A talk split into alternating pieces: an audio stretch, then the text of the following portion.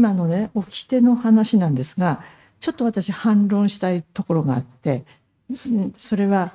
掟って言ってるけど結局金儲けでしょっていう部分なんですよ。で例えばあの遊郭江戸時代の遊郭っていうのはまさにその中にいろんな外の社会とは違う掟があります。で非常に高い文化を持っていて外の社会よりはるかに高い文化を持っている。でそれは日本の伝統文化もその中に吸収されていってそこで存分に教養のある人たちが楽しめるようになっている。で、えー、だけれどもじゃあそれはどういう意味でそそういう格というのは作られてるのかというと結局あの社会全体江戸時代社会全体の混乱を起こさないように遊郭にその遊女屋を全部集めてくださいねっていう話から始まってるんですね。ですからここには管理があるんです。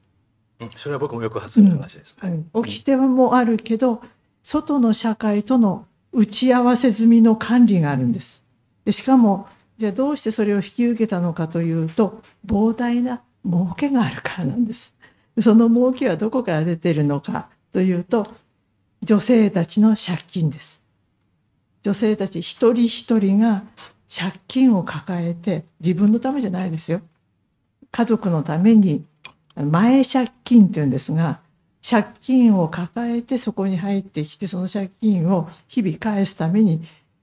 食事もろくに取らないで働き続けてまあ若いうちに亡くなる方がとても多かったんですがでもそういうふうなその外の社会のとの契約関係やがどういうふうに管理として歪みがどこに行くのかって結局個人なんですよ。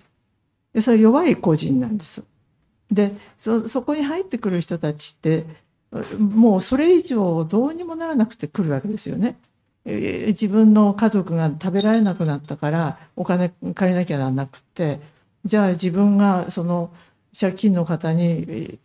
なって働かなきゃないのよねって話でだけどみんなその親孝行という倫理を内在化しているからその自分としてはそれはちゃんと自分は親孝行したんだと思いながら入ってくるわけですよ。みんなそうなんです。ほぼ全員がそうなんです。そういう社会ってかなり気持ちが悪いですよね。でもそういうようなそのこう掟のその社会管理社会の法律とは違う社会っていうのを全面肯定できないのはそこには結局そのお金の世界世界っていうのがあってこれは江戸時代も今も変わらないんじゃないかというふうに思います。で今あのえ長屋の話が出ましたで長屋っていうのは別に掟は全然ないんですね掟がなくてそれはあの偶然住んでるんですまず。で住んでいる人たちが例えば井戸は江戸時代でいうと井戸でしか水を汲めないからあの井戸で水を汲む時にどういうことに気をつけるかとかトイレはどうやっての何を気をつけて使うかっていうのはこう自分たちでルールを作っていくんですね。でそれは、えっと、金儲けのための掟じゃないですからあの日々あのできるだけ快適に楽しく暮らすためのルールっていうのはやっぱりありますよね人間関係上のルールってそれは自然にできてきます。でそちらの方がそというか法律と関係なくそういうものがそのコミュニティごとに成立してくるってことがあってこれは村落なんかでもそうだと思うんですよね。それは現実生活っていうところの中でその誰もが不快な思いをしないようにできるだけ多くの人が不快な思いをし思いをしないようにできてくるルールってあります。でもそれはさっき言ったお金が動く社会これはあのこう芸能界もそうなんだと思うけど膨大なお金が動く社会を存続させるための掟っていうのとはまた違うと。うん、じゃあちょっと補足しますね。あの沖縄に行くとねあの、まあ、沖縄はですね大体2010年代半ばに色町がほとんど潰されたんですよ。例えば那覇だったらね、えー、波の上とか栄とか、えー、前原とか新吉原とかって全部あの潰されました。で僕はこの辺はあのまああの地回りに守られながらフィールドワークをさせていただいています。で非常に興味深いことはねもともと沖縄の色町は働いてる女の人は奄美奄美大島の人で管理する人は、えー、宮古島の人が多かった、えー、両方とも被差別の場所です、えー、本当にあの琉球王国の時代から差別されている宮古島はちなみに流刑地でいわゆる芸妓を生み出していくのがあの奄美っていうね、えー、まあ実際に歌の文化がある、えー、非常に、まあ、そこだけ見れば豊かな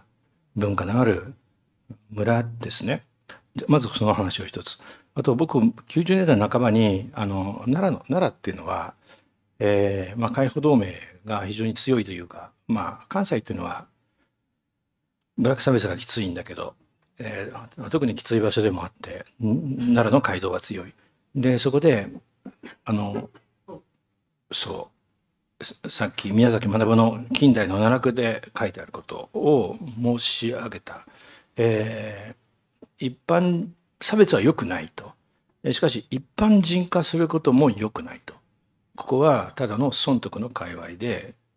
えー、そこから見るとまだ良き文化が残っているところが街道の幹部の人は宮台さんありがたいお言葉ですけど褒めすぎやなうちらは生きるためにやってるだけですっていうふうに言ったんですね。はい。で次にフランスとスウェーデンでねもともと売買春合法化でした合法でしたけれどもまあフェミニスティックな運動の結果として、えー、これが非合法化される動きになったんだけれど大変な問題が生じてしまったんですね。あつまり、えー、売春をやめさせて福祉でえー、なんとかすれば全て問題解決というふうに思っていたが全然そうならない、まあ、それどころかむしろ差別感情が醸成されてしまうということが起こる。これはなぜなんだろうっていうことを考えてほしいんですね。でちょっと答え言いますけれども あのさっき申し上げたようにねなぜ法に頼れないのか差別される。だから掟に頼ってしかし生きる金を回すんです。当たり前。で掟の界隈は金を回す界隈なんですねでしかしあの僕が所掌した、えー、まあ、うん、中野会っていう暴力団の会長が、えー、書いたとね「悲憤」っていうね悲しい憤慨「悲憤」っていう本があるでまあ、彼も元組長も言ってるようにあるいは僕も言ってるように社会に聖域を残すのは非常に難しいんです。で一般の界隈が掟を失って全て法になる、まあ、これを legalization とか法化社会化あの legalized society になるっていうふうに言うんですけどその時にそのヤクザとか芸能界隈だけが掟界隈であることを続けるっていうのはもともと難しいです。それはなぜかっていうとそう損得の金勘定も大事なんだけど、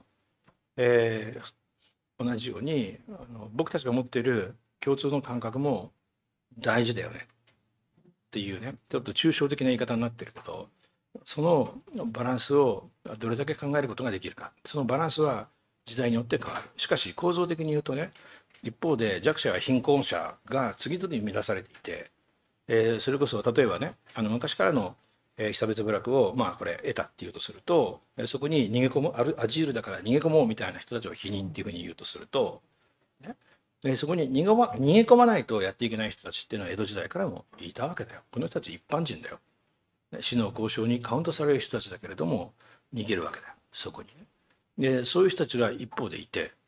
で他方で被差別民だけに許容された特権があり、えー、そのなぜ特権があるかっていうと掟の界隈で安定してるからなんだけれどもイエスだと吉原芦原もそうですよねでも統治の都合上移転されてそうなってるわけだけれどもまあある種法の世界と妥協しながら、えー、しかし社会には弱者がたくさんいてっていうことの中で、えー、掟界隈は金勘定と表裏一体でありながらしかし続いてきたっていうことであのいい掟と悪い掟があるわけではなくてこの構造は全てに共通していてバランスだけが違う。でその何どこのどのバランスから先をこれはインバランスだから認めないよっていうふうに言うかはやっぱり社会の状況で変わるっていうことだと思いますね。